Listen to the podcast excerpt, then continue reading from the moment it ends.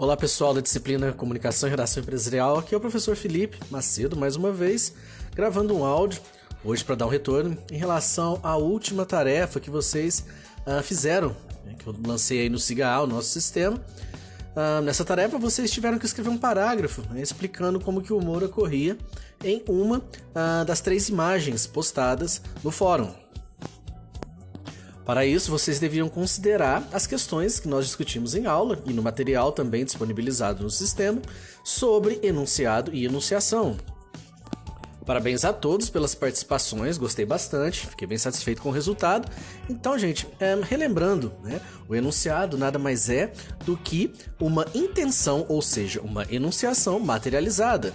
Então, em relação, primeiramente, à figura 1, a entrevista de emprego, o humor surge justamente pelo enunciado ambíguo. Né? A intenção do entrevistador aqui era saber qual valor a pessoa uh, pretenderia ter de salário.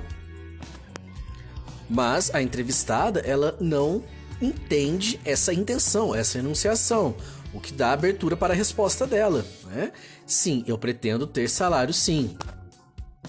Enquanto nessa primeira imagem, uh, essa enunciação teoricamente estaria materializado na fala do entrevistador, na segunda, um, nós teríamos isso materializado um, a partir da escrita, da linguagem verbal. Né?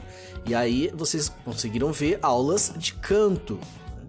Então aqui o humor surge justamente pela ambiguidade da palavra canto. Né? Pode ser do verbo cantar, né? aulas para ensinar a cantar, mas na imagem é, nós temos aí um, os personagens uh, no canto né, da, da sala.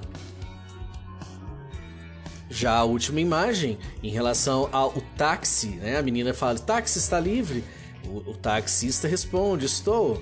E aí ela grita: Viva a liberdade! Então aqui o humor surge em razão um, da enunciação dela. Então o taxista interpretou como: Acho que ela quer fazer uma corrida comigo né?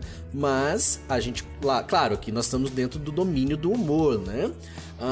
Mas aqui provavelmente a intenção dela não era fazer uma corrida, mas é, falar em termos de liberdade, de expressão, enfim. Tá? Então, resumidamente, é isso. Uh, no mais, se cuidem, se puderem, fiquem em casa em breve teremos novas atividades. Um abraço.